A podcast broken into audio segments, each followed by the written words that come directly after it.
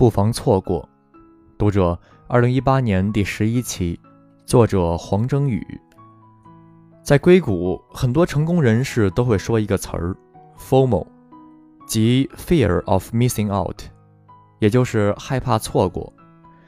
越成功的人越在意 FOMO，他们担心如果不能随时随地地掌握这个世界的最新动态，就会错过机会。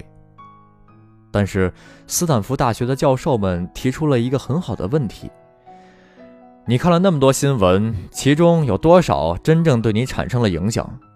掌握了那么多信息之后，我们做出的判断真的就比以前更正确吗？恐怕并不是。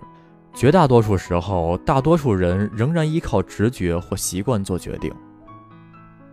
斯坦福大学的教授们给出的建议是：新闻并不需要看很多，获取你最需要的关键信息即可，因为绝大多数信息跟你的生活关系很小。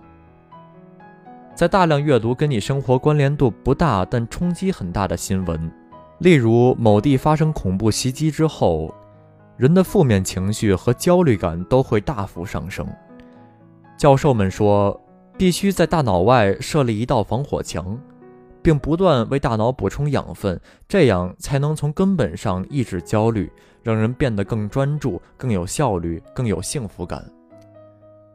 但我观察到的是，在机场、地铁、餐厅等公共场所，家长和孩子手里拿的往往不是书，而是手机或平板电脑，而且通常是各看各的，并不交流。为什么赚了不少钱，进入了中等收入行列，人们却不快乐？答案很简单：幸福的关键在脑袋里。文章摘自《爱你心灵读本》。二零一八年第三期，刘树永图。